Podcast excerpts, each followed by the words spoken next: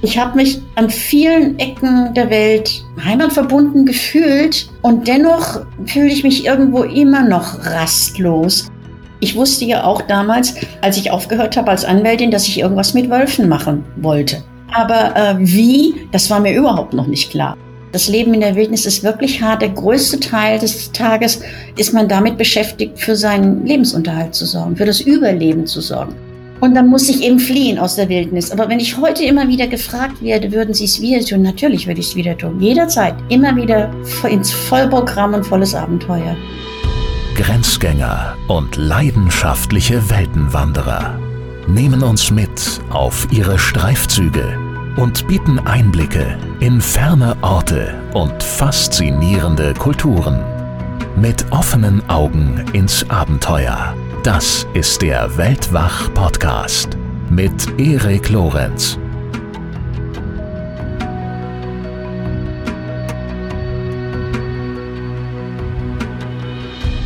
Die Wildnis ist tief in uns verwurzelt. Sie fordert uns, stärkt uns, beruhigt uns, öffnet unser Herz und sie beschenkt uns jeden Tag aufs Neue.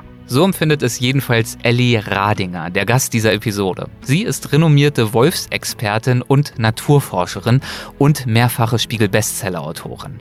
Mittlerweile blickt sie auf drei Jahrzehnte zurück, in denen sie einen Großteil des Jahres im Yellowstone National Park damit verbracht hat, wildlebende Wölfe zu beobachten. Über die Wölfe und auch andere Themen schrieb sie etliche Bücher und ihr aktuelles Werk Das Geschenk der Wildnis beschäftigt sich mit Freiheit, Gelassenheit, Mut, Dankbarkeit und auch damit, wie die Natur jedem von uns das gibt, was er oder sie braucht. Über genau diese Themen möchte ich mit ihr auch in dieser Episode sprechen und darüber, wie Ellie einst zur Wildnis fand, was die Wildnis für sie veränderte und was wir von der Wildnis lernen können. Zum Thema Wildnis und Forschung passt auch wunderbar der Sponsor dieser Folge. Das ist der CBJ Verlag von Penguin Random House mit dem Buch Expedition Polarstern, dem Klimawandel auf der Spur von Katharina Weiß-Tuida. Das ist ein großformatiges, durchgehend und wunderschön illustriertes Buch über die größte Arktis-Expedition unserer Zeit. Ihr habt es ja bestimmt mitbekommen in den Medien vor einiger Zeit.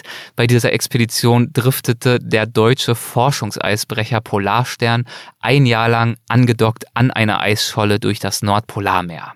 Und an Bord war das internationale Mosaik-Forscherteam, das sich aus über 600 Crewmitgliedern zusammensetzt. Das waren Wissenschaftlerinnen und Wissenschaftler aus über 20 Nationen. Mission. Im Wettlauf mit der hereinbrechenden Polarnacht errichtete dieses Team mitten auf dem Meereis ein Forschungscamp, um wertvolle Daten zu sammeln. Und die Forscherinnen und Forscher aus aller Welt wollten dabei herausfinden, wie sich die dramatischen Veränderungen in der Arktis auf das Weltklima auswirken. Denn die Polarregion gilt ja als Klimaküche. Das heißt also, was hier passiert, hat großen Einfluss auf den Rest der Erde. Und nirgendwo sonst erwärmt sie sich schneller, also sie, die Erde. Doch äh, wie ist Forschung in dieser extremen Kälte und auch in monatelanger Dunkelheit fernab jeder Zivilisation, wie ist das überhaupt möglich? Das Buch Expedition Polarstern berichtet von den Menschen an Bord, dem Abenteuer dieser Jahrhundertexpedition und auch den historischen Vorbildern. Und zusätzlich gibt es auch noch wichtige Infos zur Entstehung des Klimas und zum Leben in der Arktis insgesamt.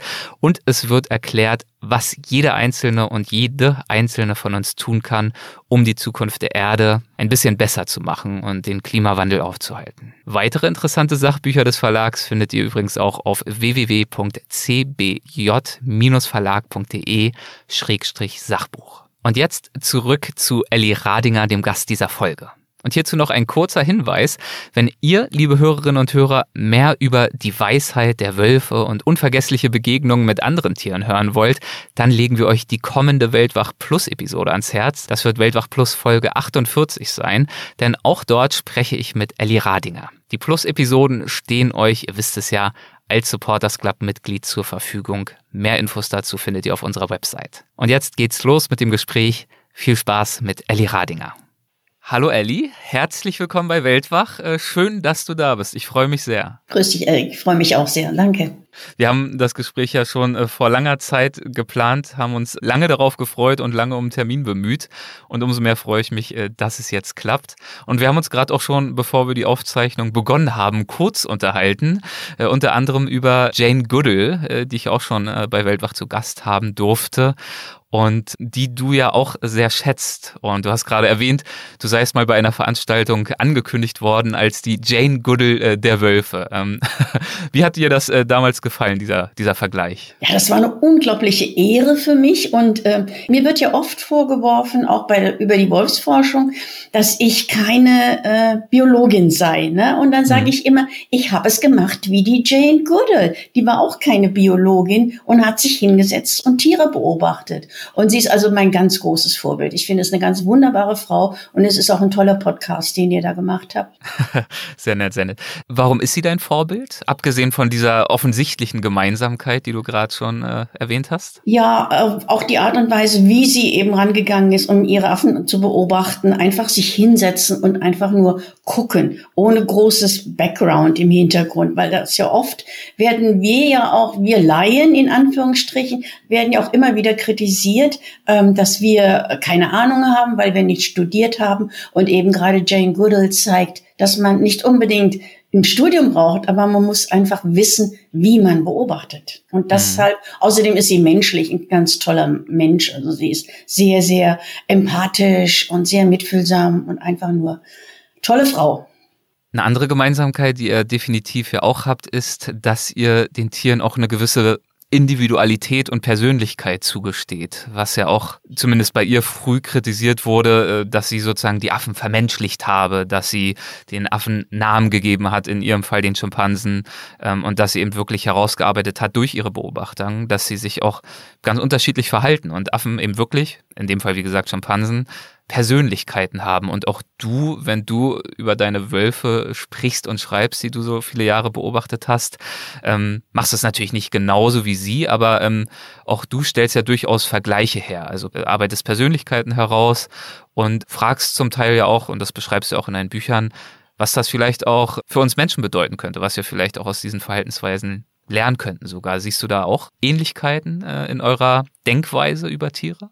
Ähm, ja, auf jeden Fall. Äh, beide, wie du schon so schön gesagt hast, wir beschreiben auch ähm, die Menschlichkeit. Wir, wir sagen auch, ähm, dass Tiere oder wir, uns wird vorgeworfen, zumindest wurde mir vorgeworfen, ähm, dass äh, die Tiere zu sehr zu vermenschlichen. Auf der anderen Seite sage ich, wie denn sonst? Ich bin ein Mensch. Ich kann nur das reinlegen, was ich kenne und was ich sehe. Und ich kann mich noch erinnern, ganz am Anfang meiner Wolfsforschung, da war ich in einem Wolfsforschungsgehege in Indiana und dort der äh, Betreiber des Geheges, auch ein Deutscher, der Dr. Erich Klinghammer, der hat immer wieder gesagt, Wölfe würden bestimmte Dinge eben nicht machen. Tiere haben keine Gefühle und können sich nicht freuen. Das wollte mir nie in den Sinn. Und darum habe ich mich wahrscheinlich auch so auf die Wölfe versteift und habe auch versucht, so viel über sie zu verstehen und zu erfahren. Natürlich sehe ich das als Mensch. Ich bin kein Wolf. Ich kann mich nicht in den Wolf hineinversetzen. Ich kann nur das sehen, das sagen, was ich sehe und was ich beobachte. Und wenn ich lange genug beobachte, kann ich eben auch meiner Meinung nach sagen, der freut sich oder dem geht's gut, der fühlt sich glücklich oder sonst irgendetwas. Das ist meine Meinung. Erinnerst du dich, als du das allererste Mal einen wilden Wolf heulen gehört hast? Klar. Logisch. Wann, wo war das? Ah, das war in Minnesota. Ich war ja nach meinem Forschungsinstitut in ähm, dieses Wolfsgehege, bin ich ja in, in die Wildnis gegangen, um eben wilde Wölfe zu beobachten, weil ich wusste, dass sich Gehegewölfe nicht verhalten wie wilde Wölfe und umgekehrt.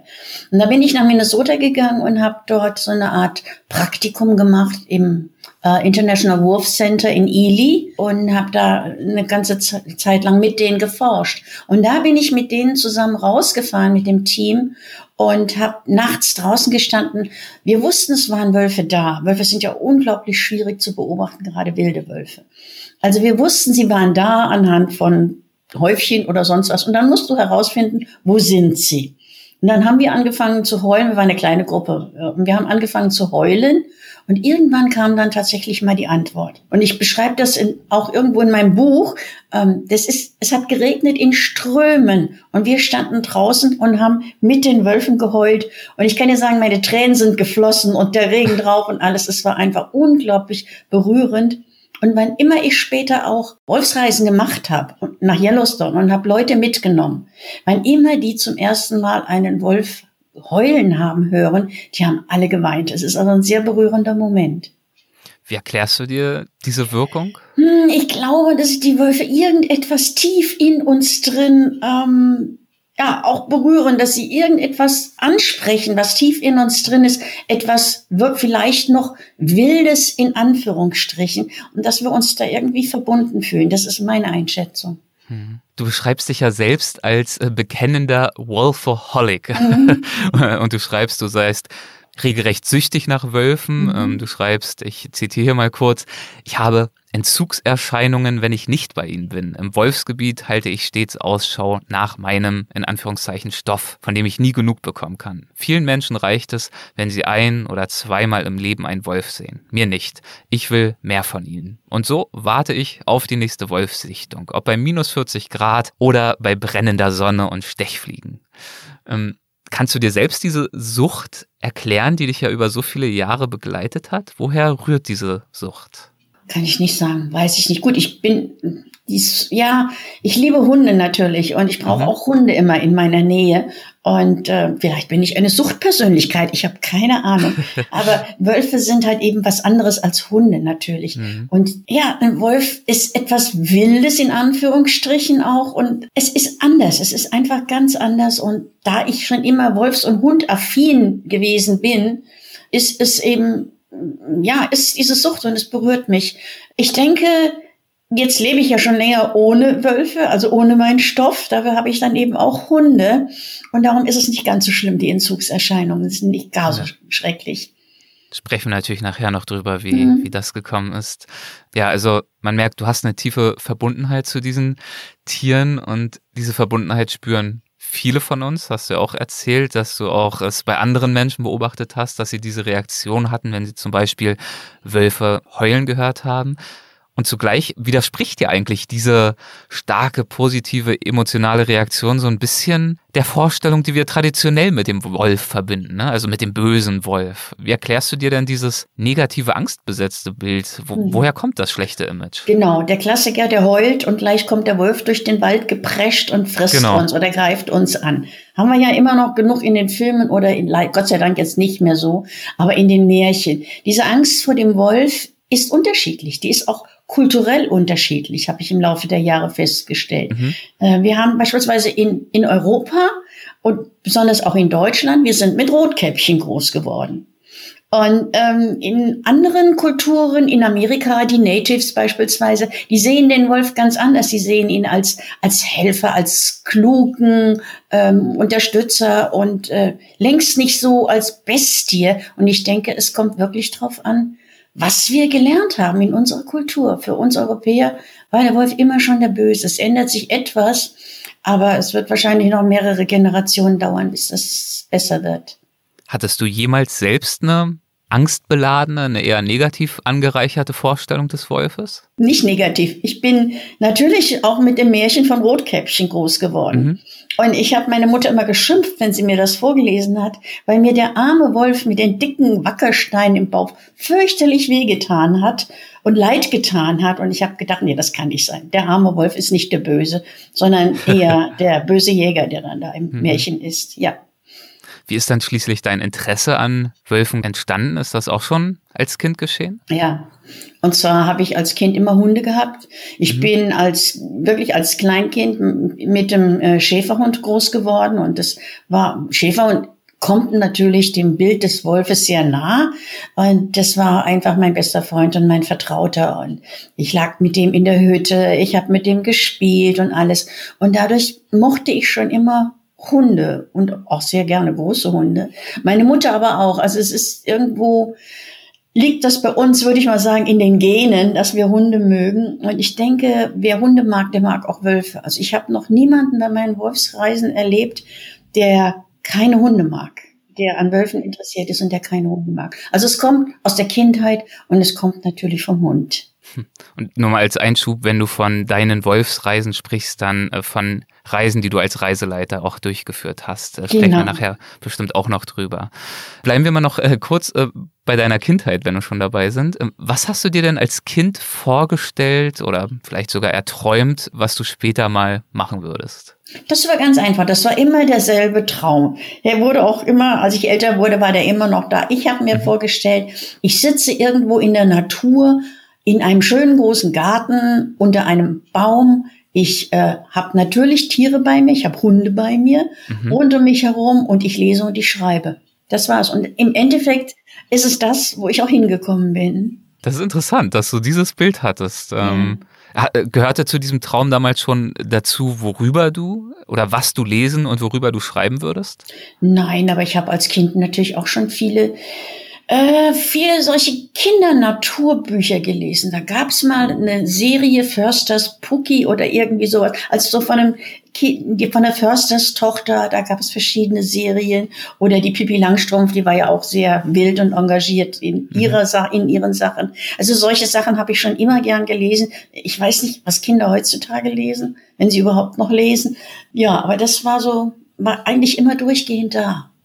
Es ging ja dann aber erstmal in eine andere Richtung für dich. Du bist mhm. Stewardess geworden, mhm. hast das einige Jahre gemacht, mhm. hast dann anschließend Jura studiert, also mhm. nochmal was ganz anderes, ähm, hast fünf Jahre als Rechtsanwältin gearbeitet mhm. und hast dann die Robe an den Nagel gehängt. Und das nach all dem Lernen, nach dem Studieren, nach der harten Arbeit, die du ja auch reingesteckt hast, um dann ähm, auch diese Arbeit verrichten zu können.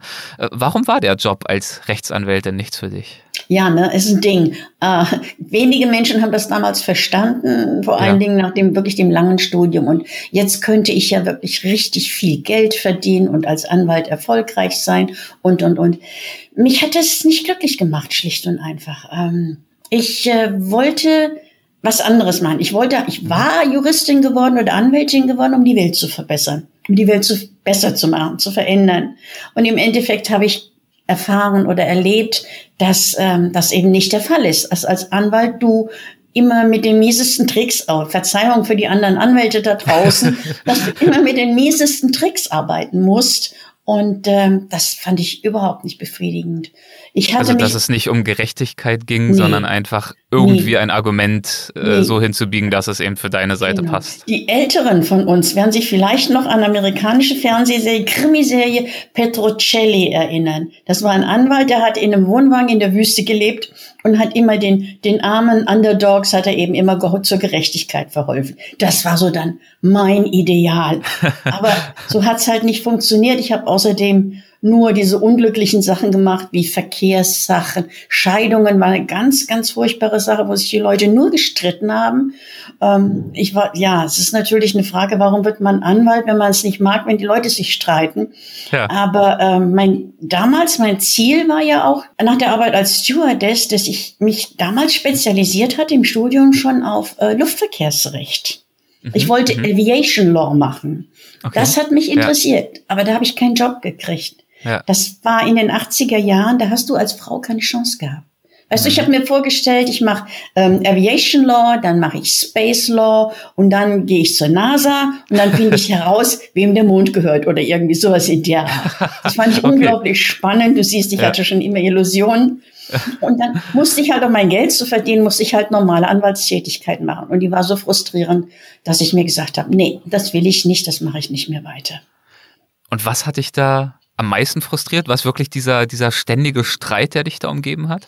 Der ständige Streit, diese ständigen Aggressionen auf beiden Seiten. Und ich hatte dann letztendlich, der, der letzte Punkt war, dass ich ein Ehepaar hatte, die haben sich wirklich nur noch um den Fernseher gestritten. Alles war wunderbar geregelt. okay. Es ging um den Fernseher, den jeder haben wollte.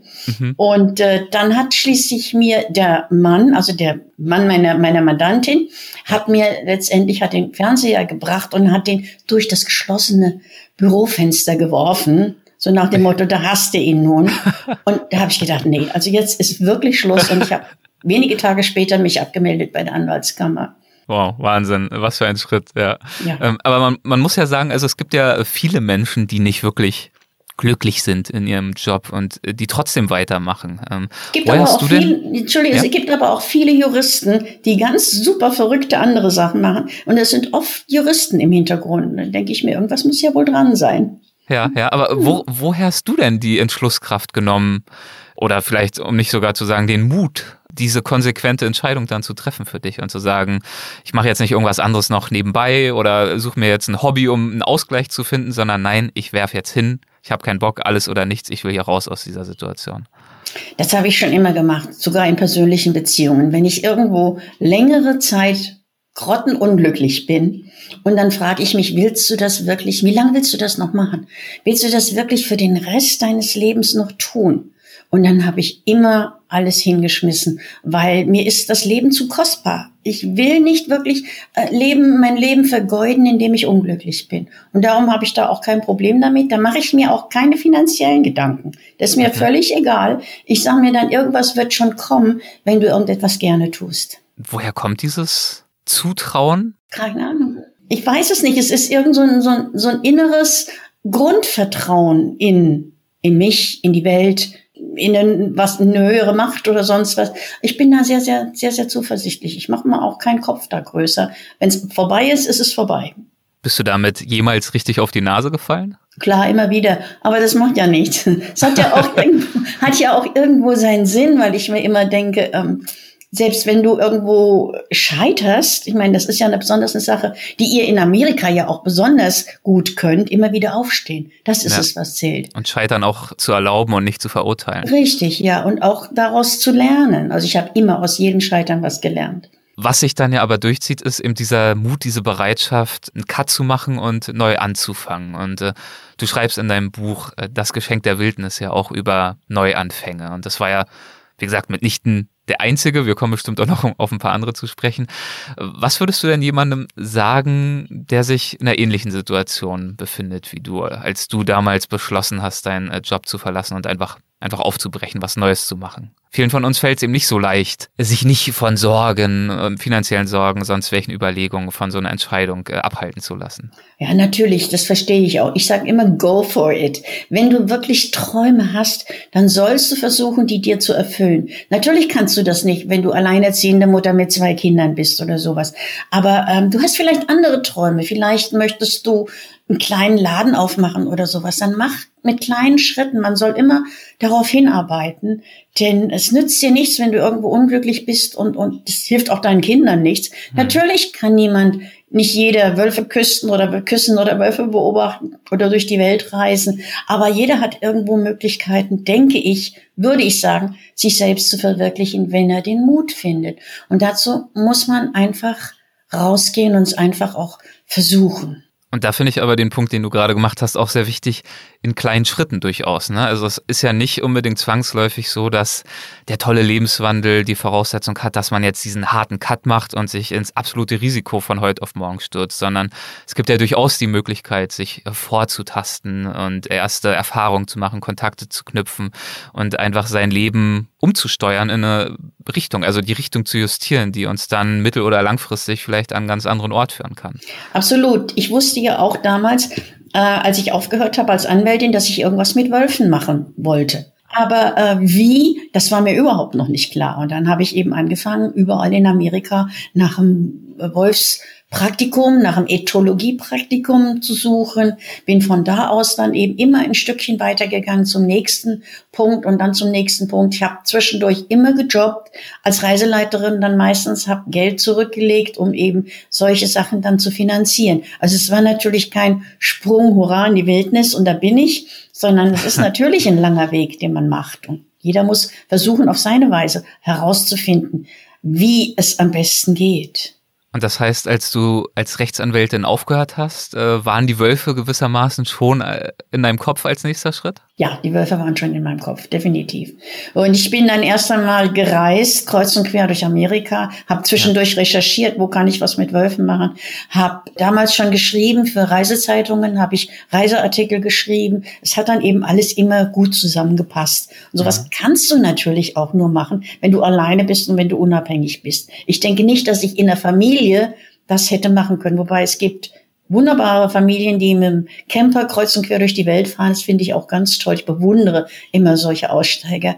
Aber ich habe es eben, jeder muss es in seinen kleinen Schritten eben versuchen. Und bei mir hat es Gott sei Dank gepasst. Und ich denke auch immer, auch noch mein Rat an die, die gerne aussteigen oder was anderes probieren wollen. Probiert es, weil ich denke immer, wenn irgendwo eine Tür zugeht, geht auch eine andere Tür auf. Man muss wirklich bewusst sein und darauf achten und dann eben reintreten in die Tür.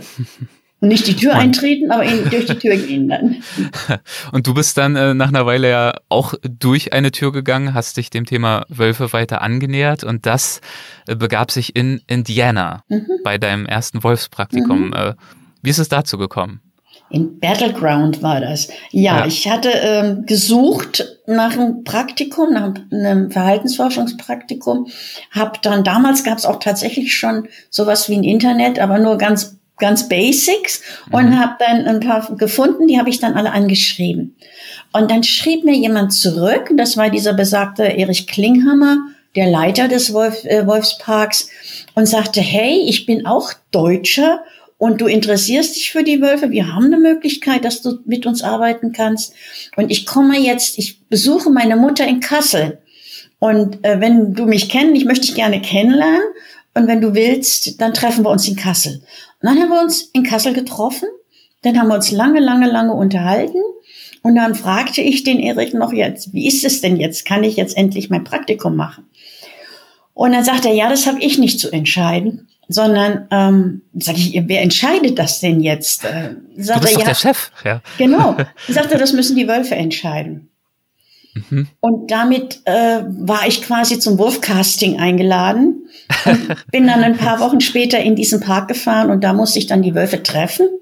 Ja. Und als die mich dann akzeptiert hatten, ging es dann eben weiter. Wie sah das aus, das Akzeptieren? Ja, ich bin in, den, in ein Gehege reingegangen mit Personal natürlich vom Park ja. und äh, da kam, lebten dann diese Gehegewölfe und die kamen dann und begrüßten mich und äh, der Leitwolf hat dann hat mich angesprungen. Er hat mir also die Pfoten auf die Schultern gelegt und hat mir einmal quer übers Gesicht geleckt.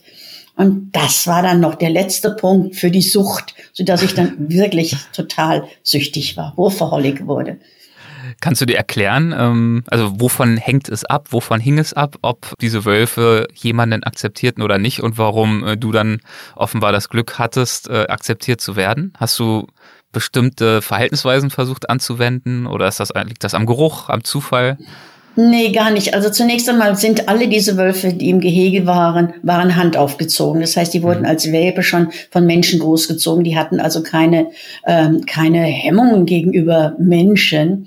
Und dann kriegst du natürlich Anweisungen. Das heißt, man sagte uns, beide Beine fest auf den Boden stellen, ähm, kein, du durftest keine Ohrringe anhaben, irgendetwas, was baumelt, weil das die Wölfe faszinierend finden und dann daran ziehen würden mhm. beispielsweise. Kein Parfum, weil sich Wölfe in dem Parfum wälzen würden. Das ist ihre natürliche Art. Also du hast schon Anweisungen bekommen.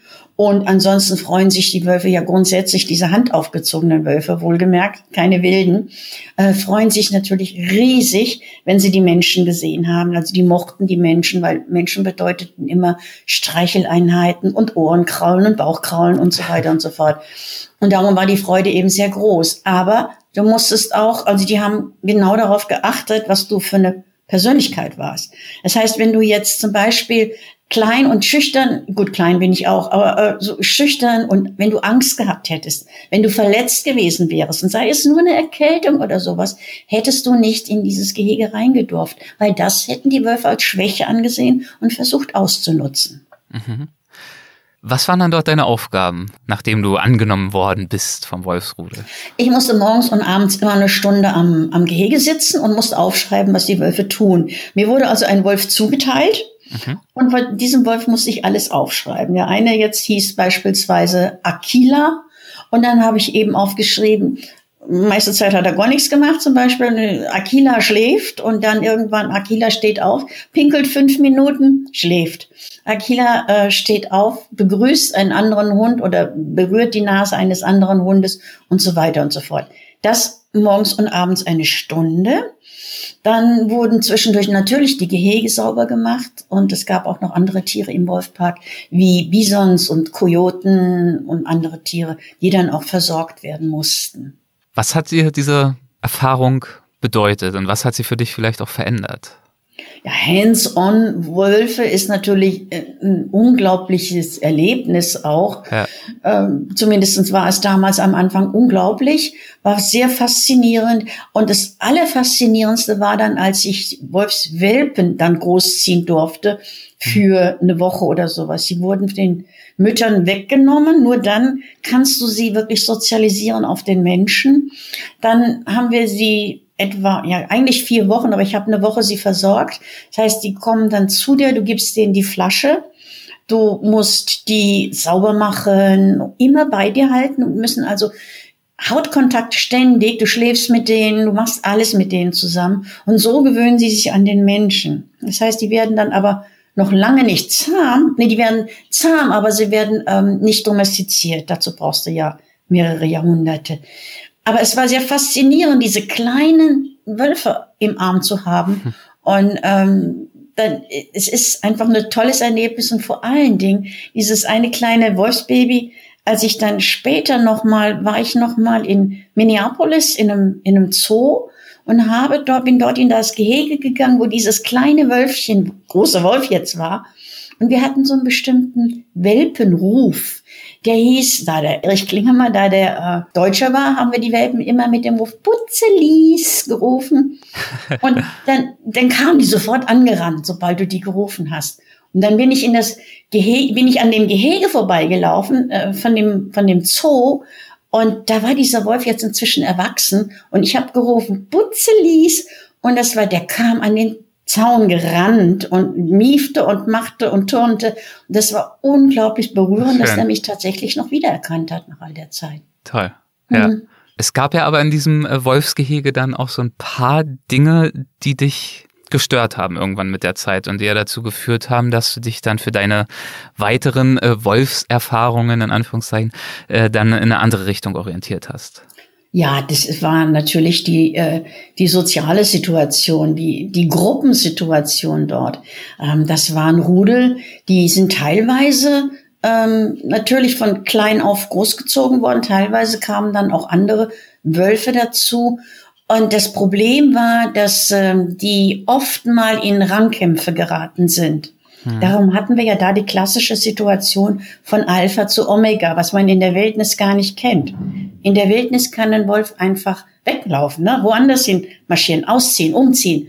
Aber das ging ja dort in dem Gehege nicht. Und dann haben die sich manchmal ganz fürchterlich gebissen, besonders die Weibchen, die Feen. Und das ging teilweise bis aufs Blut. Und wenn das ganz still war, ohne Geräusche, dann war es fast immer tödlich. Und das habe ich nicht ertragen. Dann habe ich versucht, mich zu informieren und ich habe gefragt und habe den, den. Eine ganz kurze Zwischenfrage, ja. man, äh, damit ich das nachvollziehen kann. Also du sagst, äh, das ganze Thema Alpha bis Omega mhm. gibt's in der Wildnis nicht. Nee. Ähm, also Alpha hätte ich jetzt gleichgesetzt mit, das ist wahrscheinlich der Leitwolf. Mhm. Äh, gibt's gibt's auch das den nicht gibt, in dem Wildnis? Den gibt es, aber den Begriff gibt es nicht in der Wildnis. Diese Begriffe Alpha und Omega stammen ausschließlich von der Gehegeforschung, weil es ja. nur dort diese Dominanzränge von oben nach unten gibt. Okay. Das hieß, der Alpha war der, war der oberste natürlich ja. und der Omega war immer der allerniedrigrangigste, der auch fürchterlich zusammengebissen wurde oft, was in der Wildnis auch nicht gibt. Mhm, okay. Und das hast du im Gehege und das anzuschauen, hat mir furchtbar wehgetan. Das habe ich fürchterlich aufgeregt dann auch. Und dann habe ich gesagt, das kann doch nicht sein, so können, es ist doch nicht normal. Doch, so verhalten die sich aus. Das ist normal. Und ich wollte das nicht glauben. Ich wollte nicht glauben, dass das natürlich ist und dass es eben in der Wildnis auch so ist. Das Problem war, Damals gab es noch kaum Wildnisforschungen. Wo willst du Wölfe in der Wildnis beobachten? Die Wölfe in Yellowstone waren noch nicht da. Und in Minnesota war es ganz schwierig, weil da zwar viele, viele Wölfe waren, aber die so extrem scheu waren, dass sie sich nicht haben blicken lassen. Es gab ein paar Beobachtungen in Kanada äh, und in Alaska, aber ansonsten wusste man nichts von wilden Wölfen. Man kannte nur das Verhalten von Gehegewölfen. Und das hat mich eben so irritiert und da habe ich eben angefangen, weiter zu suchen. Und da bin ich dann, meine nächste Station war dann eben Minnesota. Und dort hast du dann was getan? Dort habe ich dann einfach nur die ganz klassische Biologenarbeit gemacht. Ich habe äh, wieder mal Statistiken gemacht, Aufzeichnungen gemacht. Wir sind, äh, wir haben Höhlen gesucht, wir haben Wolfsspuren gesucht, Wolfskot gesammelt ähm, und eben diese Heulordien veranstaltet und habe eben auch sehr viel, sehr viel Forschungssachen gelernt dort. Mhm. Okay, und das war ja sozusagen der Anfang wirklich deiner intensiven, jahrelangen Auseinandersetzung mit diesen Tieren. Du hast sie ja immer wieder beobachtet in Minnesota, später dann auch Yellowstone, mhm. würde ich gerne gleich auch noch drüber sprechen. Mhm. Und hast über all das Buch geführt und ja auch etliche Bücher geschrieben, mhm. die zum Teil auch Bestseller geworden sind. Zum Beispiel auch das Buch Die Weisheit der Wölfe. Was hast du denn durch deine Beobachtungen, deine Auseinandersetzung mit diesen Tieren herausgefunden, was dich vielleicht auch in der Anfangsphase gerade äh, besonders erstaunt hat oder überrascht hat? Ja, die Hauptsache war, ähm, dass wilde Wölfe eben so ganz anders sind, als wir sie uns vorstellen. Dass Wölfe uns in vielen, vielen Dingen sehr ähneln. Ganz mhm. besonders ihr Familienleben. Und das hat mich unglaublich fasziniert, zu sehen, wie die Wölfe untereinander um, miteinander umgehen. Da gab es keine Beißereien äh, um irgendeine Rangordnung. Es war ein komplexes Familienleben und jeder ging besonders gut mit den anderen um. Und das hat mich außerordentlich fasziniert. Gab es darüber hinaus Erkenntnisse aus den Beobachtungen, vielleicht Fähigkeiten, Verhaltensweisen, bei denen du gesagt hast, da würde ich mir gern auch eine Scheibe von abschneiden oder daran könnten wir als Menschen uns vielleicht tatsächlich auch mal orientieren? Oh ja, jede Menge. jede Menge wirklich. Ähm, es ist, ich sage doch immer, bei Wölfen gibt es beispielsweise keine Altenheime. Wir haben ja immer gedacht, ein alter Wolf oder ein verletzter Wolf, der wird von einem Rudel totgebissen oder weggejagt. Und das war überhaupt nicht der Fall. Also ich habe gesehen, wie sehr liebevoll die Wölfe mit ihren Alten umgehen. Alte werden sehr, sehr hoch geschätzt, weil sie mhm. eben sehr viel Erfahrung haben. In der Wolfsfamilie kommt es auf Erfahrung an ähm, nicht wer der Größte, der Schönste oder, oder der Tollste ist, sondern der Leitwolf ist immer der Wolf, der die meiste Erfahrung hat und der von allen anderen Mitgliedern akzeptiert wird. Also kein Altenheim, keine Krankenstation, sondern die Wölfe, also ja, die Wölfe kümmerten sich um die Kranken. Wölfe gingen vorbildlich mit ihren Kindern um. Und auch sonst, also dieses ganze soziale Leben, das ganze Familienleben hat mich sehr fasziniert. Was macht einen guten Leitwolf aus? Also, dass er alt und damit erfahren ist, ist eine Dimension. Ähm, Gibt es noch mehr äh, typische Verhaltensweisen, die so ein Leitwolf an den Tag legt? Ein guter Leitwolf ist weiblich, muss ich jetzt mal dazu sagen. okay. Ich sage es immer. Nein, Leitwölfe sind im Allgemeinen die Eltern von, von einer Familie. Ne? Von mhm. einer Wolfsfamilie besteht aus den Eltern, aus dem, aus dem gleichen Nachwuchs jetzt aus diesem Jahr, Nachwuchs aus dem letzten Jahr und ein paar Onkel und Tanten. Und die, das ganze Rudel orientiert sich an den Eltern wegen der Erfahrung und weil die Eltern auch schon bewiesen haben, dass sie ihr Rudel oder ihre Familie durch schlechte Zeiten oder durch solche Probleme hindurchführen können. Darum orientieren sich alle daran. Und darum brauchen die auch keine großen Beißereien oder sonst irgendetwas, sondern die äh, sind da und sind da für die Familie, wenn sie gebraucht werden. Es ist ja auch interessant, man denkt sich ja auch oft, dass die Leitwölfe immer bestimmen im Rudel, du machst das, du machst das, du machst jenes.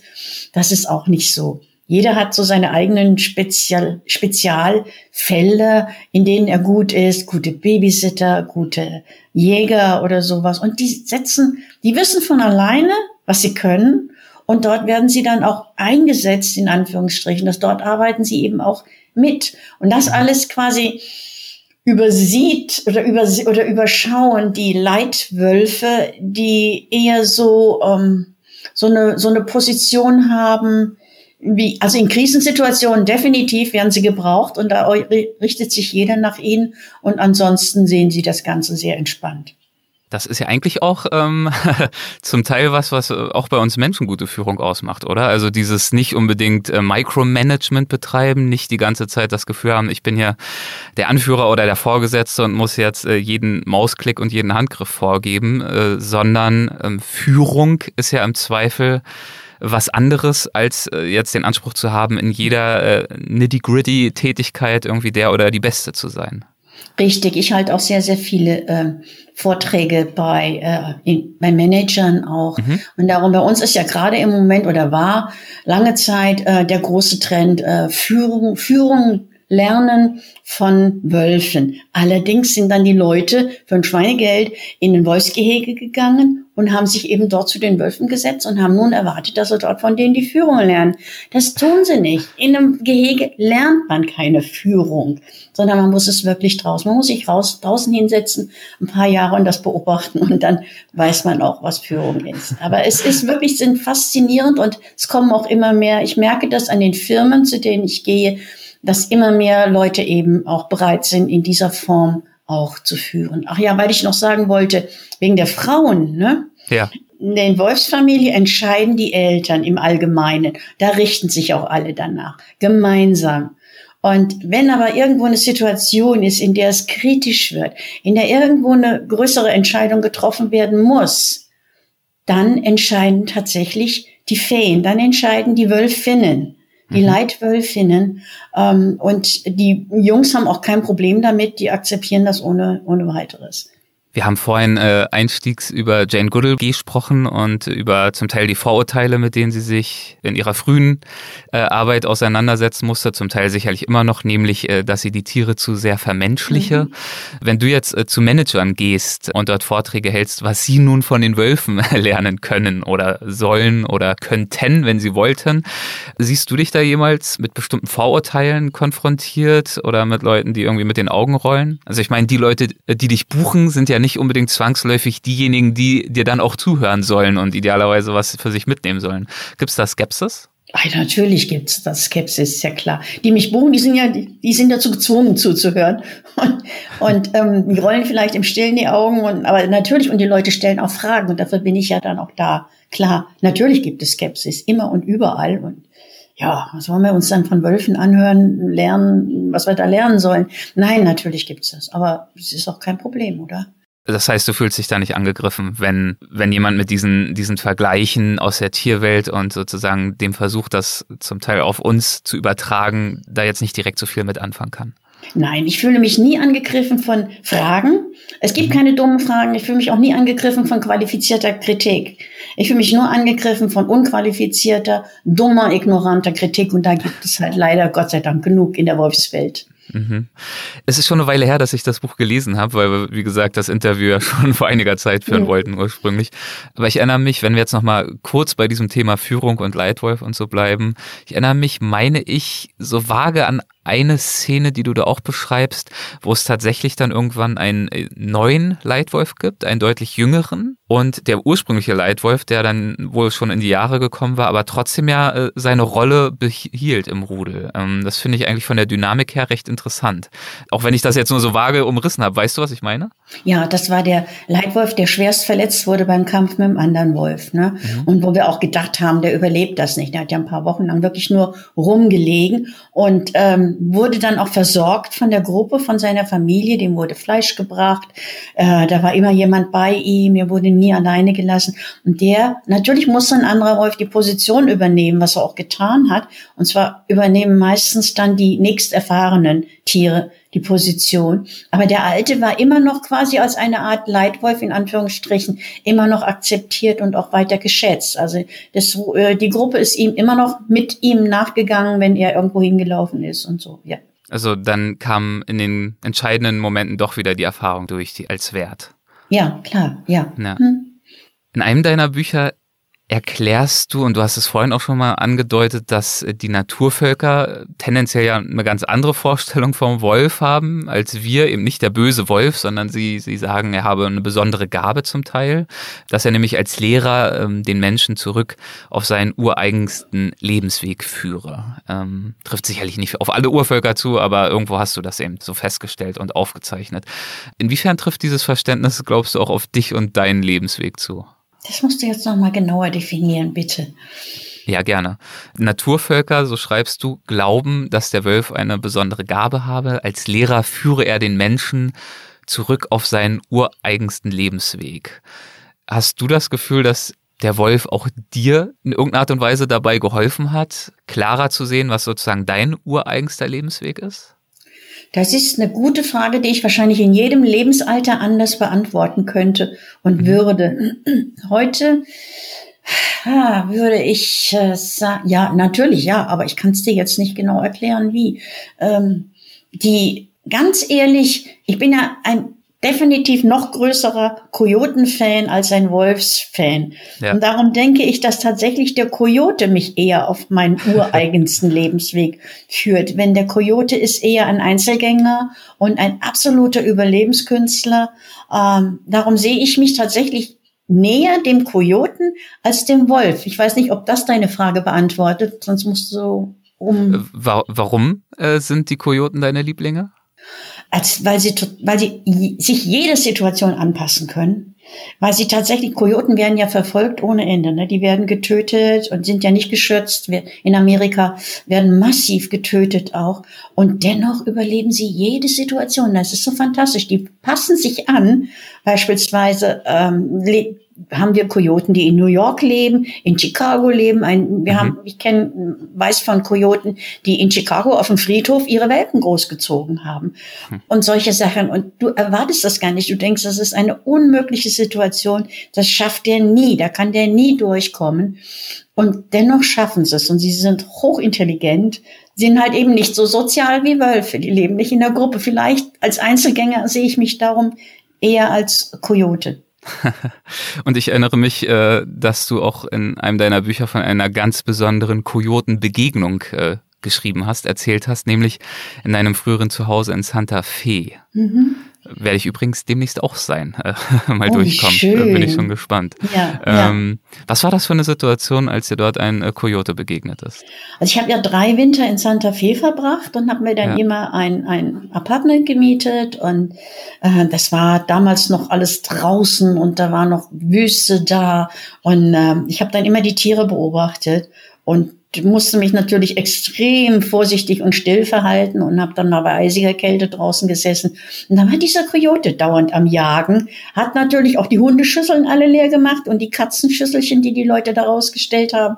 Da sieht man schon mal, wie, wie anpassungsfähig der war. Hm. Und äh, ich habe ihn dann beobachtet und dann ist er suchend, nach Mäuse suchend oder sowas auf mich zugekommen und hat mich gesehen, ist natürlich erstarrt plötzlich ich war sowieso eine Statue.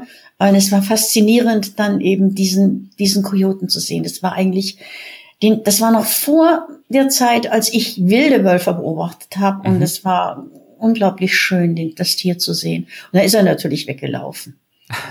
Eine sehr einprägsame Erfahrung, mhm. ja. Du hast gerade schon diese Resilienz angesprochen der Kojoten, dass sie alles überleben. Das, also ihnen geht's ja, glaube ich, heute besser als je zuvor, trotz dieser Tatsache, dass sie so mhm. stark bejagt werden. Sie sind Überlebenskünstler mhm. und sie sind ja auch sehr einfallsreich. Ne? Ähm, du beschreibst auch, dass sie doch auch einige wirklich interessante und beeindruckende Jagdtricks auf Lage haben. Beispiel? Suchst du von mir zu von mir ein Beispiel? Ja, zum Weil, Beispiel, ähm, zum Beispiel der tote Kojote, an den erinnere ich mich. Ach ja, ja, das war dann in Yellowstone, was ich beobachtet habe. Genau. Ja. Da war ein, ein, ein Kojote, so ein Kojotenpärchen, die eigentlich zusammengearbeitet, drei Kojoten, die zusammengearbeitet haben. Und einer hat sich, er wollte unbedingt für Wasservögel, was war es denn? Pelikane. Pelikane waren da mhm. und die wollte er jagen und die sind natürlich auch außerordentlich vorsichtig. Und da hat sich der Kojote eben hingelegt und hat tot gespielt. Und Pelikane sind auch sehr neugierig. Die kamen dann ja. näher und dann vor allen Dingen wedelte der Kojote mit seiner Schwanzspitze. Das heißt, es lag da irgendwas und es bewegte sich was. Das fanden die Vögel sehr faszinierend und als sie dann näher kam, kam ein anderer Kojote aus dem Gebüsch herausgeschossen und hat sich dann die Tiere geschnappt. Ja. also die lassen sich schon was einfallen, ja. ja. Und auch äh, wirklich eine tolle Zusammenarbeit. Und ja. das war jetzt eine Zusammenarbeit zwischen Kojoten, aber mhm. du beschreibst zum Beispiel auch Jagdstrategien, die noch darüber hinausgehen. Also zum Beispiel hast du mal beobachtet, wie ein Kojote und ein Dachs zusammengejagt haben. Ja, das, die, die, diese Kombination ist eh immer sehr, sehr faszinierend. Also der Kojote fängt dann an, äh, ein Loch zu graben oder etwas auszugraben. Ja. Und die Tiere, die natürlich da drin sind, sind meist im Allgemeinen Mäuse oder, oder, oder kleinere Nager, die gehen, versuchen dann einen anderen Ausgang zu finden und da gehen die dann raus und da wartet dann der Dachs auf. ja. Ist das dann eher Zufall oder ähm, ist das, glaubst du, das ist tatsächlich eine, eingeübte Kollaboration, die es dann gibt? Es ist mit Sicherheit irgendeine Art von Kollaboration, die halt eben auch funktioniert. Aber es ja. das heißt nicht immer, dass die beiden dicke Freunde sind und das eben sich mit High Five dann gratulieren, sondern ja. ich denke eher, es kann durchaus auch mal passieren, dass ein Kojote mal Dachs frisst. Ja, wenn dann der Dachs die ganzen Erdhörnchen abgreift, die der ja. Kojote rausjagt, dann sagt der Kojote irgendwann gut, dann fresse ich dich ja. jetzt halt auf zur Strafe, mhm. wenn du nicht teilen willst. Ja. Okay, also so viel zu den Kojoten, aber wir wollen natürlich auch noch mal kurz äh, zu den Wölfen zurückkehren. Und ähm, du hast gerade schon gesagt, so für dich ging es dann äh, nach dem Wolfcasting und dem Praktikum dort ging es weiter nach Minnesota zum International Wolf Center. Dort hast du dann gearbeitet und beobachtet. Und äh, du hast dich dort ja dann auch verliebt. Das war ja auch nicht ganz unrelevant. Das war nicht nur nicht unrelevant, sondern war auch nicht ungefährlich. Ja, ich habe mich verliebt. Ich war aber ungefährlich. Liebe kann gefährlich sein natürlich, oh ja, aber in dem Fall äh, hat es ja äh, zu einigen Herausforderungen geführt. Ja, ich habe mich in einen Mann verliebt, der dort im Busch lebte. Ja. Und äh, ich habe ja schon immer von so einem Leben geträumt. Ne? Ich wollte in mein, mein Leben lang schon immer Jetzt kommen wir wieder zu den Träumen zurück. Ne? Wie ja. komme ich dahin? Ich wollte ja. schon immer äh, in der Blockhütte leben, irgendwo draußen in der Wildnis, ohne irgendetwas. Das fand ich außerordentlich faszinierend. Und dann treffe ich eben, als ich in Warum fandest du das so faszinierend? Was, was hat dich daran gereizt an dieser Vorstellung? Das Abenteuer, äh, die Wildnis, ganz einfach. Abenteuer, was Neues was an der Wildnis? Also es würde ja viele Leute geben, die sagen, um Gottes Willen nicht. Da, da habe ich, ich hab, will meine Couch, ich will meine Heizung. Ähm, ja, genau das will ich nicht, was du da gerade beschreibst. Die wilde Wildnis, ähm, so auf sich selbst gestellt zu sein und äh, äh, die Herausforderung, ganz einfach. Auch, ja, auch menschliche okay. Herausforderung. Was kann ich? Zu was bin ich fähig? Das alles ja. hat mich fasziniert und wollte ich schon immer machen. Und ja. dann traf ich bei einem ähm, Seminar dort oben, traf ich dann eben diesen Mann und der lebte, der lebte genauso. Der war Kanubauer äh, und äh, lebte eben komplett in dieser Wildnis, hatte da eine Blockhütte, lebte ohne Strom, ohne fließendes Wasser und mitten im Wolfs- und Bärengebiet. Und wir haben uns lange unterhalten, einen Abend lang. Und ich sagte, boah, ist das toll, sowas möchte ich auch gerne machen. Und irgendwann, dann war es okay. Und irgendwann bin ich dann nach Hause geflogen weil ich war ja immer nur auf dem Touristenvisum unterwegs. Das heißt, ich musste also immer mal zwischendurch nach Deutschland fliegen. Bin ich nach Hause geflogen und dann hat er mir geschrieben. Und wenn mir als Autor ein Mann schreibt einen richtigen Brief, einen echten Brief, ne, fand ich das außerordentlich faszinierend. Und wir fingen dann an, Briefe zu schreiben. Damals gab es noch kein Internet, gab es noch kein Internet, keine E-Mail. Wir tauschten besprochene Tonbänder aus. Und irgendwann, das war kurz paar Monate später, dachte ich mir, er erzählte immer so von seinem Leben, was er alles so macht, dass er jetzt fischen geht und angeln geht und dass er heute Kojoten gehört hat, äh, Wölfe gehört hat und, und, und. Und ich wollte das unbedingt erleben. Und dann habe ich irgendwann gesagt, ähm, habe ich ihn dann angerufen, wir haben einen Termin ausgemacht und mhm. habe ihm gesagt, was hältst du davon, wenn ich komme? Und dann war ich tatsächlich, habe ich mich kurzfristig entschlossen, dorthin zu fliegen und bin dann auch zu ihm in die Wildnis geflogen und habe dort ein ganzes Jahr mit kurzen Unterbrechungen gelebt in dieser Wildnis mit vielen wow. Abenteuern. Würdest du, also ich weiß nicht, ob die Frage zu persönlich ist, dann sag's gern auch, würdest du aus heutiger Sicht sagen, dass du dich in ihn verliebt hast oder eher, eher in äh, sein Leben verliebt hast? In sein Leben, eindeutig, ja, ja. ja. Er war nett, das war schön, das war auch toll, aber ja. eindeutig in dieses Leben, weil da, jetzt habe ich genau dieses Leben gelebt, was ich immer habe leben wollen. Und das fand ich außerordentlich faszinierend. Und dass das, leider hat es nicht geklappt. Es wurde sogar etwas gefährlich, weil sich der, der Mann immer mehr als Psychopath herausstellte. Mhm. Und dann muss ich eben fliehen aus der Wildnis. Aber wenn ich heute immer wieder gefragt werde, würden Sie es wieder tun? Natürlich würde ich es wieder tun. Jederzeit. Immer wieder ins Vollprogramm und volles Abenteuer. Wie sah euer Leben dort aus? Wie hast du dieses Jahr verbracht? Hart. Was hast du dort gemacht? Sehr hart. Das Leben in der Wildnis ist wirklich hart. Der größte Teil des Tages ist man damit beschäftigt, für seinen Lebensunterhalt zu sorgen, für das Überleben zu sorgen, Holz zu machen, Essen beizubringen. Wir haben Fische im See geangelt. Mein Partner hat einmal im Jahr einen Hirsch geschossen. Der wurde dann natürlich auch verteilt und er hatte, wir haben Gemüse angebaut, haben also völlig autark gelebt. Ich habe wilden Reis geerntet zum ersten Mal in meinem Leben, was ganz faszinierend war. Ja, und überhaupt das Überleben war unglaublich hart. Und dann bist du also abends fix und fertig und dann ähm, ist nur noch wenig Romantik drin. Aber ähm, ja, ich würde es trotzdem immer wieder machen. Aber das ist ja interessant, wenig Romantik drin. Das äh, galt dann wahrscheinlich für eure Beziehung, aber das galt ja wahrscheinlich auch für deine Wahrnehmung der Wildnis. Und dieser Begriff ist ja bei uns auch mit so einer ganz eigenen Romantik oft aufgeladen. So eine Sehnsucht nach Weite, nach Ferne, nach Freiheit, die ja auch uns natürlich, zumindest denen unter uns, die diese Bücher äh, gern gelesen haben oder immer noch lesen, Jack London oder was, äh, alle möglichen Bücher von der Frontier, ähm, da schwingt das ja immer mit, diese Sehnsucht. Ähm, wie war es denn für dich? Du hattest ja wahrscheinlich diese Sehnsucht auch. Und ja, wahrscheinlich total. auch ja, wahrscheinlich auch eine gewisse romantische Vorstellung erstmal, oder? Absolut, total. Ich habe mir so eine schöne Blockhütte vorgestellt. Wir abends immer am Lagerfeuer, auf der, auf der Couch vor dem Lagerfeuer. Ja. Völlig romantisch, alles wunderschön. Äh, oder wir ähm, paddeln in den Sonnenuntergang oder sowas. Ähm, Zwiegespräche ja. mit der Tierwelt. Genau, natürlich. richtig. Äh, aber ja. es war natürlich wirklich wirklich, wirklich hart. Aber es gab diese, diese romantischen Momente natürlich.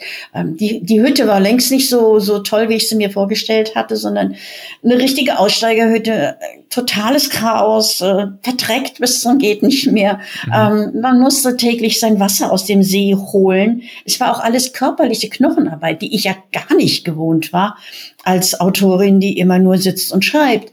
Das sind so Sachen, das musste ich einfach alles lernen. Aber es gab natürlich diese traumhaften Sonnenuntergänge. Es gab Momente, wo ich auf dem See gepaddelt bin und neben mir paddelt so eine Lohnfamilie, äh, schwimmt so eine Lohnfamilie. Was ist denn das im Deutschen? Ähm, ich wollte ähm, gerade fragen. Ähm, das sind die, die Tiere, die es nur auf den großen Seen gibt, mit den roten Augen. Ähm, Loon, wie wird denn das geschrieben? L-O-O-N? L-O-O-N, ja. Warte, ich gucke hier direkt Gucken mal wir nach. jetzt gleich noch. Taucher, irgendwas mit Taucher. Seetaucher? Seetaucher. Seetaucher? Ja, ja, ich glaube schon. Ja, ja, genau. Ah, ja, okay. Also wenn die neben dir her plötzlich schwimmen, die haben ja keine Angst vor dir, weil du ja auf, im Boot bist und die tragen ihre Jungen auf, die Mutter trägt ihre Jungen auf dem Rücken. Das war ja. faszinierend. Oder wenn ein junger Elch an dir vorbeigeschwommen kommt. Was ist? Ja, ich sehe gerade die Seetaucher, ja. wunderschöne Vögel, schwarz genau. mit roten, so rot bemusterten Augen. Ja, ja. Und äh, tatsächlich, äh, die Jungen, äh, die Küken schwimmen auf dem Rücken mit durch, den sehe ich auf dem Bild, was hier direkt auf kommt. Auf dem Wasser bist du ja ungefährlich für die Tiere oder keine mhm. Bedrohung für die Tiere. Und ich habe natürlich paddeln gelernt und es war ganz, ganz toll, hat mir Riesenspaß gemacht. Ja, und so erlebt man einiges. Ja, aber so ein, so ein Leben zu erlernen, also ja wirklich das Überleben sich selbst äh, zu ermöglichen, das ist ja schon eine steile Lernkurve. Ne? Hast du dich da jemals richtig fehl am Platz gefühlt? Nö weil du merktest, mein Gott, ich, ich bin ein selbstständiger, selbstbewusster, erwachsener Mensch und jetzt bin ich hier und ich also kann ja eigentlich fast gar nichts von dem, was wirklich wichtig ist, um zu überleben? Nee, natürlich, ja, klar. Äh, mir kommt es schon richtig dumm vor, aber gut, das habe ich ja dann halt eben alles gelernt. Ja. Äh, schwierig war es eben in persönlicher Hinsicht, aber ansonsten, ähm, nee, und ich, äh, ja, und ich habe auch gelernt, Holz hacken und was weiß ich nicht mhm. alle. Ich meine, es ist ja auf der anderen Seite, wenn du mitten im Busch bist, und dir passiert was, du hast kein Handy, du kannst nicht irgendjemanden anrufen, gibt's nicht, gab's nicht. Es gibt ganz tolle Sachen im Busch, es gibt solche Notfall ähm, die man mit denen man jemanden informieren kann. Oder wenn du irgendjemanden erreichen willst im Busch, dann gab's das Radio. Es gab einmal täglich 20 Minuten Nachrichten über das Radio. So haben mich meine mhm. Eltern erreicht. Die haben dann eben eine Nachricht durchgegeben. Viele Grüße an die Elli, an den um dem See und von deinen Eltern. Das sind halt so Sachen, die toll sind, finde ich. Und die Tatsache, dass sich eure Beziehung äh, zunehmend verschlechtert hat, immer angespannter wurde, die Lage, ähm, also wie stark hat sich das auf deine Fähigkeit ausgewirkt, trotzdem diese Erfahrung genießen zu können?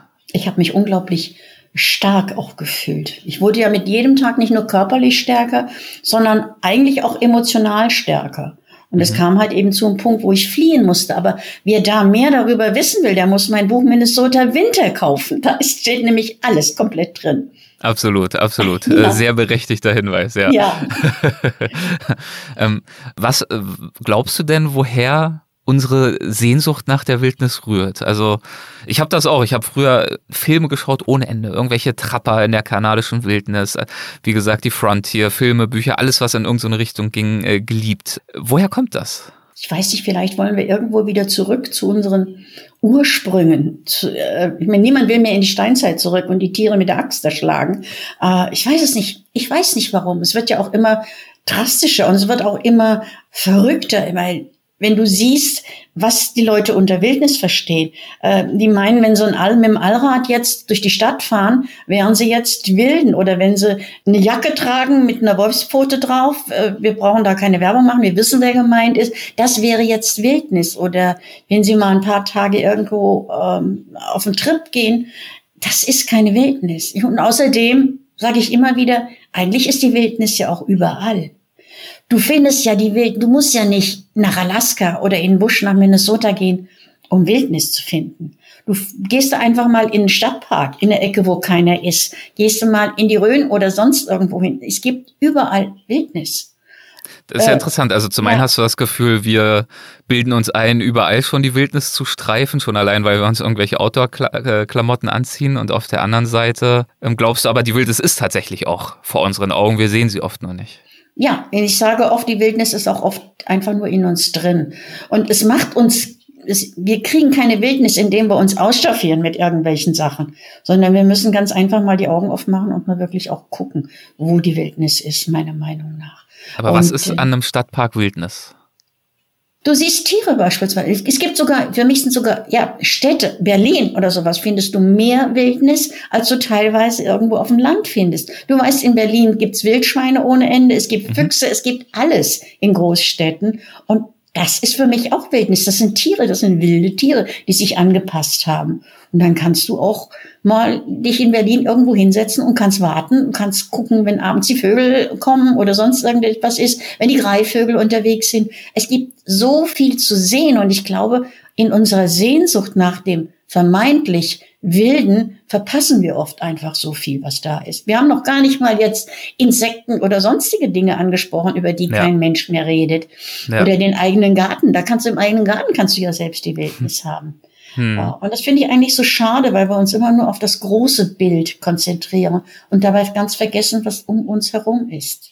Da erinnere ich mich sehr gern auch an eine äh, frühere Weltwach-Episode. Es war 110, ich habe gerade mal nachgeschaut, Folge 110 äh, mit Sven Mörs. Ich weiß nicht, ob der dir was sagt. Der hat ein äh, langjähriges Projekt, wunderbar, Großstadtwildnis. Mhm. Also das ist ein Fotograf und der hat sich aufgehalten intensiv in verschiedensten Ballungsräumen Deutschlands und hat dort sozusagen die wilden Stadtbewohner, die uns oft entgehen, fotografiert und dokumentiert und hat eben aufgezeigt, wie viel Wildnis eben doch vor unserer Haustür sich einfach auch befindet. Und ähm, es sind ja jetzt auch zu Corona-Zeiten zum Teil Bilder um die Welt gegangen von Wildtieren in leergefegten Städten, die dann zurückkehren mhm. oder zumindest äh, leichter zu entdecken sind. Mhm. Ähm, also das heißt, ja, sie, sie ist da. Ja, ist toll, das muss ich mir mal anhören.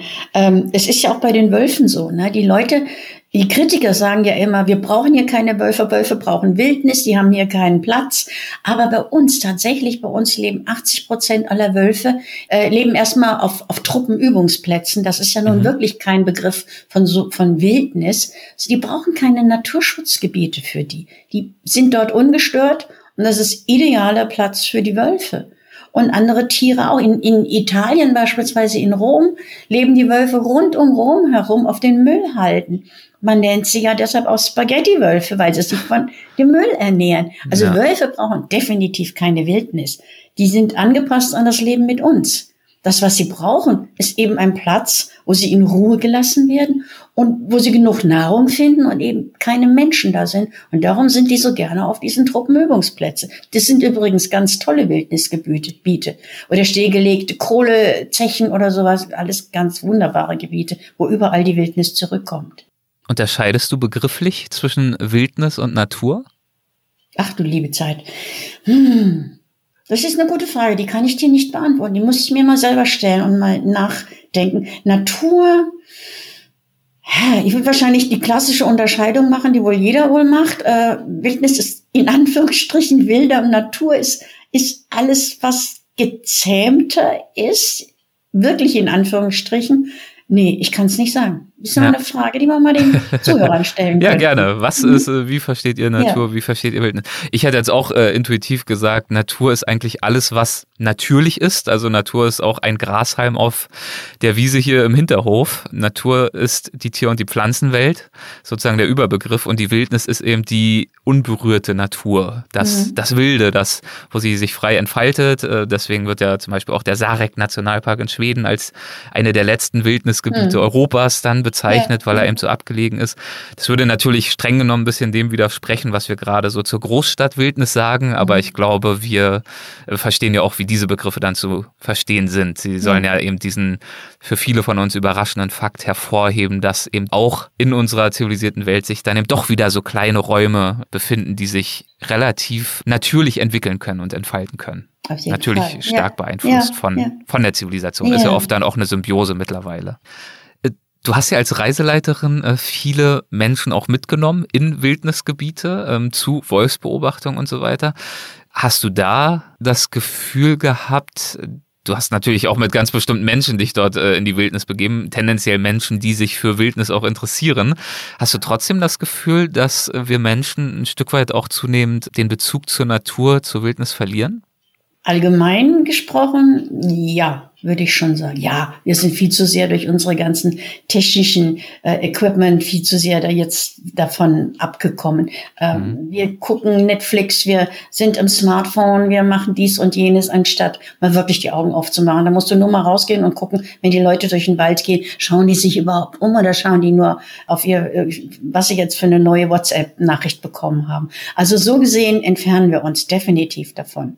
Aber meine Leute, die ich mitgenommen habe auf die Wolfsreisen, äh, ich habe ja nicht jeden mitgenommen. Ich habe mhm. ja ein Casting gemacht. Also die mussten tatsächlich kommen. Also auch eine Art Wolfscasting, nur dann mit dir. Dann los. Meine vielen Jahre als Reiseleiter wo ich für andere Firmen gearbeitet habe, für Tourismusfirmen, haben mich gelehrt, dass ich genau gucke, welche Leute nehme ich mit, wer passt da rein. Und ich habe tatsächlich mir vorher die Be Bewerber, in, äh, die wir haben uns getroffen. Ich habe ihnen Bilder gezeigt von Yellowstone, Filme gezeigt. Ich habe hab ihnen erklärt, was Sache ist und könnt ihr das wirklich? Ich meine, das ist nicht eine, eine Sache wie, wie so ein Mallorca-Ausflug oder sonst was. Oder du sitzt im Bus und wirst irgendwo hingekarrt. Du bist in der Wildnis. Du arbeitest mit den Wolfsforschern mit. Wir stehen also Tag ein, Tag aus bei jedem Wetter draußen, warten auf die Wölfe. Da hm. kann ich keinen gebrauchen, der sagt, ah, mir ist so kalt und ich habe Hunger und wann fahren wir denn jetzt wieder? Das war nicht drin. Also das mussten die auch wissen, das wussten die auch und haben das auch gemacht. Ich konnte auch, die Gruppe musste zusammenpassen. Das ist wie so ein Wolfsrudel, wie eine Familie. Du bist irgendwo der Leitwolf und du entscheidest, passen die zu dir oder passen die dazu? Können die das? Und darum war das eine ziemlich harte Auswahl. Ich habe ja immer nur zwischen drei und fünf Leuten mitgenommen und hatte eine lange Warteliste und habe dann auch immer wieder, äh, immer Wiederholer am Ende dann nur noch mitgenommen, denen mhm. es schon so gut gefallen hat. Es war echt teuer, aber es, und es war echt hart, aber ich glaube, ich habe soweit alle ganz glücklich gemacht. okay, also deine Gäste mussten hart im Nehmen sein und sie mussten aber natürlich idealerweise auch so ein gewisses Gespür für den Umgang mit Tieren haben. Absolut. Und da schilderst, schilderst du aber in deinen Büchern auch also die eine oder andere Begebenheit, wo die Interaktion vielleicht nicht so gut geklappt hat. Ich erinnere mich da an eine Begegnung mit einer kleinen Bisonherde. Eine Begegnung mit einer, ah ja, wo die, wo die Bisons auf uns zugekommen sind, meinst du, mit, dem, äh, mit ja, der Kamera? Und, nee? Äh, wo sie dann auch so, ein, so einen kleinen Stau ausgelöst haben. Ähm, und dann äh, irgendjemand angefangen hat, ungeduldig äh, durch die Gegend zu hupen. Oh ja, das passiert. Aha, das hat aber nichts mit meinen Leuten zu tun, die waren gut erzogen, die wussten, okay, dann was ich das falsch in Erinnerung. nicht macht. Ich ja. weiß nur, dass Bisonherden triffst du natürlich ständig und dann geht ja. nichts mehr. Wenn ja. du in so einer Bisonherde drin bist, dann musst du einfach warten, bis die weitergezogen sind. Und äh, es waren andere Touristen, die sind dann ziemlich heftig auf die Bisons zugefahren und haben gehupt und dann ist eben ein Bison mal auf das Auto losgegangen und hm. dann so ein mächtiger Bisonkopf dagegen knallt. Dann haben sich die Airbags geöffnet Und dann äh, war es das denn mit dem Weiterkommen. Also ja, ne. solche Sachen, sowas begegnest. Und du, überhaupt, jedes Mal, wenn irgendwo ein Wildtier zu sehen war, du konntest schon anhand der Länge der Autoschlange, konntest du schon genau sehen, um was für ein Tier handelt es sich. Hm. Also Bisons war ja nicht groß, aber Bär gab schon mal eine richtig, richtig lange Schlange. Und bei Wölfen ging dann auch nichts mehr, da war die Straße dann zu. Das ja. war schon ganz interessant. Ich mache mal einen kleinen gedanklichen Sprung. Ähm, wir haben jetzt einige deiner Stationen schon angesprochen, bei weitem nicht alle. Wie nach all diesen Erfahrungen in der Wildnis, zu Hause in Deutschland wieder, in der Blockhütte, wie definierst du heute für dich den Begriff Heimat? Wo verortest du für dich Heimat? Das ist eine sehr gute Frage, weil ich mich gerade wieder mit dem Gedanken trage, in eine ganz andere Ecke von Deutschland zu ziehen. Äh, und ich bin ja hier geboren und all dies aber lange draußen gelebt. Heimat ist immer so ein für mich immer ein temporäres Gefühl eigentlich. Mhm. Man sagt ja immer, äh, Heimat ist da, wo dein Herz auch ist, wo du dich irgendwo zu Hause fühlst, wo du Menschen kennst. Ich denke, Heimat hat mehr mit Menschen zu tun als mit einem Ort, wo du dich akzeptiert fühlst, wo du dein Herz mal ausschütten kannst, wo du dieses und jenes kannst. Und das muss nicht unbedingt immer an einen Ort gebunden sein. Ich habe mich an vielen Ecken der Welt heimatverbunden gefühlt und dennoch fühle ich mich irgendwo immer noch rastlos. Und vielleicht bin ich einfach so ein Mensch, der einfach, ähm, ja, ein ständiger unterwegs sein Mensch, ein ständiger Abenteurer. Ich schaffe mir immer meine Heimat da, wo ich sie finde, wo ich sie gerade brauche. Und das ist dann für mich die momentane Heimat. Also kein fester Begriff, sondern eher ein jeweils temporärer Begriff angepasst an die Situation. Uh, lange Erklärung, sorry. Nee, also, aber eine sehr, sehr schöne. Das heißt mhm. also, Heimat ist für dich etwas äh, Vorübergehendes. Heimat äh, suchst du dir und gestaltest du dir durch die Menschen zum Beispiel, mit mhm. denen du dort mhm. dich jemals, äh, jeweils äh, befindest. Inwiefern spielt die Natur eine Rolle für dich, für dein jeweiliges Heimatgefühl? Äh, stellst du immer sicher, dass du dich in irgendeiner Art und Weise weiter mit der Natur verbunden fühlst, suchst du dir jetzt auch äh, in Hessen, wo du ja, glaube ich, momentan bist, wenn mhm. ich mich nicht irre, ähm, suchst du dir dort auch deine Wildnis? Ähm, ja, inwiefern ist das eine wichtige Komponente? Ja, natürlich. Und abgesehen davon, Heimat ist natürlich auch eine Frage ähm, des Alters. Mit jedem Alter siehst du das natürlich auch anders. Je mhm. älter du wirst und je weniger Zeit du noch hast, umso ganz anders siehst du das dann auch. Aber für mich, ich finde natürlich hier überall, ich kenne überall meine Gebiete, wo ich allein sein kann und muss. Für mich ist es ungeheuer wichtig, Natur um mich herum zu haben, wie du schon sagtest. Ich brauche Ruhe und Stille und Einsamkeit. Und die find, suche ich eben dann. Und wenn ich irgendwo weiß, ich möchte gerne weg, also mir wird es zum Beispiel bei mir zu Hause in Wetzlar, ist es in, in Wetzlar, in Hessen, also mitten in Hessen, wird es einfach zu voll und zu laut. Ähm, ich sehne mich nach mehr Stille und nach mehr Ruhe und darum denke ich, dass das auch nur noch befristet hier sein wird. Aber wir schauen mal, vielleicht ergibt sich ja irgendwas anderes. Wir schauen mal, vielleicht ergibt sich was. Das ist doch äh, ein schönes, offenes Ende, würde ich sagen, für unsere erste Folge. Wir sprechen jetzt schon eine ganze Weile.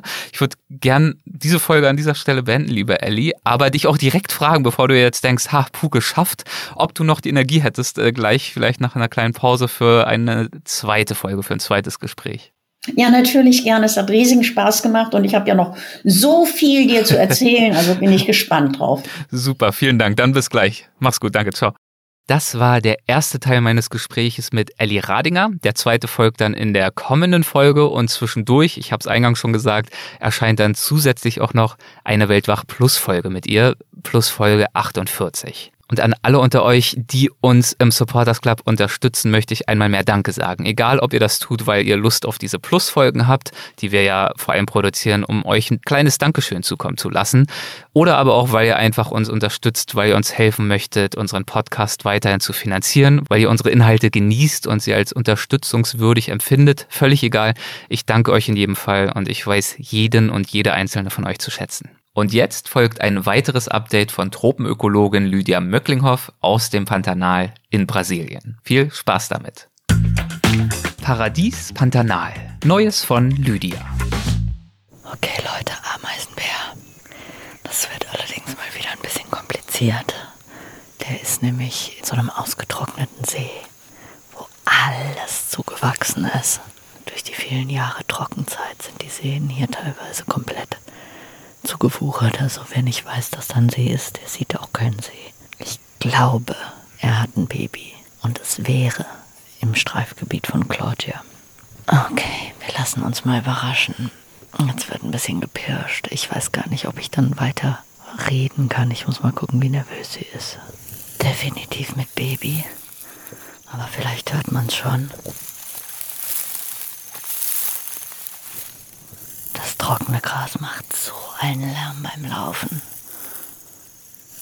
Oh, sie ist schon total nervös. Scheiße. Dümmste Ameisenbärenverhältnisse ever. Der Wind steht auch noch falsch. Und dieses Zeug ist am Knistern. Ah, da ist sie. Ich versuche Fotos zu machen. Dankenswerterweise kommt sie auf mich zu. Und das ist Claudia. Ich habe jetzt das Armband gesehen. Also ich achte ja auf verschiedene Sachen bei der Feldzeichnung. Den weißen Streifen über der Schulter. Und äh, das schwarze Armband auf dem weißen Bein und Flecken auf den Beinen. Und äh, Claudia hat einen sehr hellen weißen Streifen über der Schulter. Moment, ich muss mal Foto.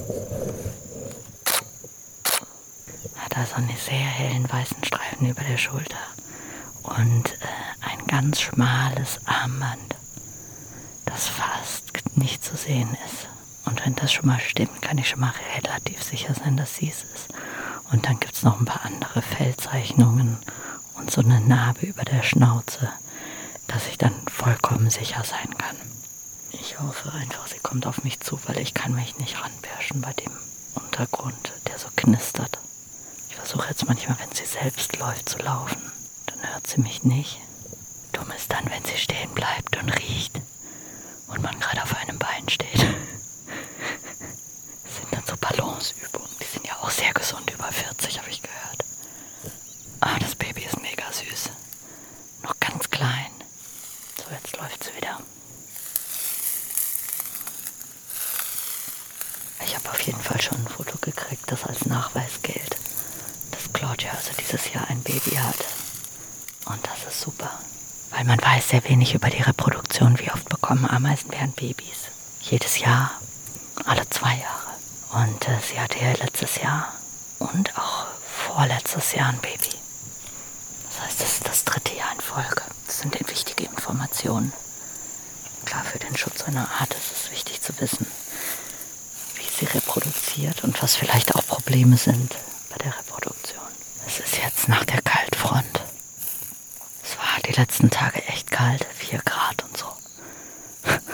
Von wegen so Brasilien, das Land der Bikinis und Caipirinhas am Strand. Arschkalt, aber es ist auch gerade Winter. Jetzt nach der Kaltfront genießen alle Tiere auch die Sonne, genau wie wir. Ich habe heute Morgen schon gesehen und Riesenotter unten am Fluss beobachtet, wie sie in der Sonne lagen. Das Baby ist wach, das macht es noch schwieriger, denn das Baby passt dann mit auf und wenn es glaubt, was gesehen zu haben, dann krallt es sich ins Fell der Mutter. Dann weiß die Mutter, irgendwas ist los und läuft weg. Und näher ran komme ich auch nicht, wegen dem hohen Gras und weil der Wind blöd steht. Das heißt, ich kann wirklich nur hoffen, sie kommt hierher. Ah, jetzt. Okidok. Super, das war Claudia. Das war doch schon mal toll. Und äh, jetzt fahre ich mal noch ein bisschen. Der Tag hat noch ein paar Stunden und äh, schaue mal, ob sich noch irgendein Ameisenbär aus dem Wald gepellt hat. Die müssen ja jetzt eigentlich, also wir hatten wirklich diese mega Kaltfront, die müssen ja jetzt tagelang einfach nur unter ihrem Schwanz geschlafen haben. Also die haben ja diesen buschigen Schwanz echt als Decke, ne? Das ist ja ihre tragbare Decke. Das heißt, sie rollen sich dann ein und legen den Schwanz oben drauf. Und äh, das haben die jetzt wahrscheinlich die ganzen letzten Tage gemacht. Von daher müssen die doch alle hungrig sein, oder? Oder mal baden. Badende Ameisen wäre es ja auch äh, eine Sache, die ich immer sehr gerne anschaue. Von daher, weiter geht's. Mal sehen, ob wir noch was sehen.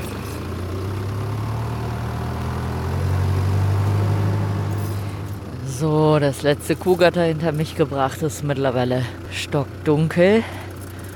Eiskalt. Leute, ich sag euch, wer denkt, Brasilien wäre nur irgendwie Sonne und warm, der hat sich geschnitten.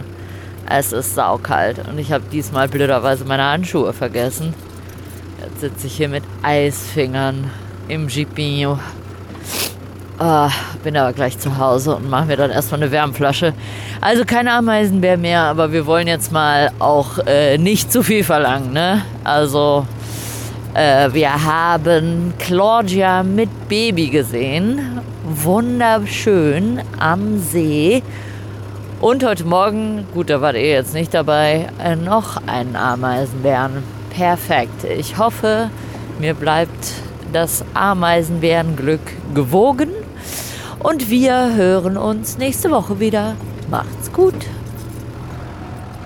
Vielen Dank, Lydia. Und vielen Dank euch allen. Und bis zum nächsten Mal. Macht's gut. Euer Erik.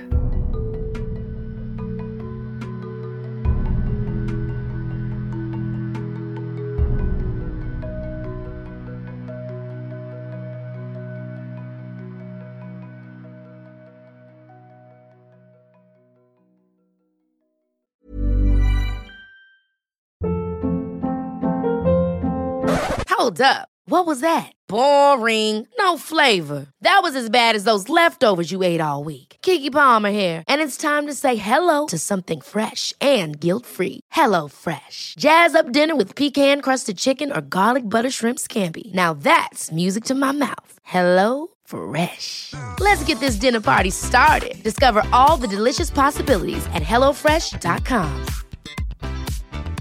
Even when we're on a budget, we still deserve nice things. Quince is a place to scoop up stunning high-end goods for 50 to 80% less than similar brands. They have buttery soft cashmere sweaters starting at $50, luxurious Italian leather bags, and so much more. Plus, Quince only works with factories that use safe, ethical, and responsible manufacturing. Get the high-end goods you'll love without the high price tag with Quince. Go to quince.com/style for free shipping and 365-day returns.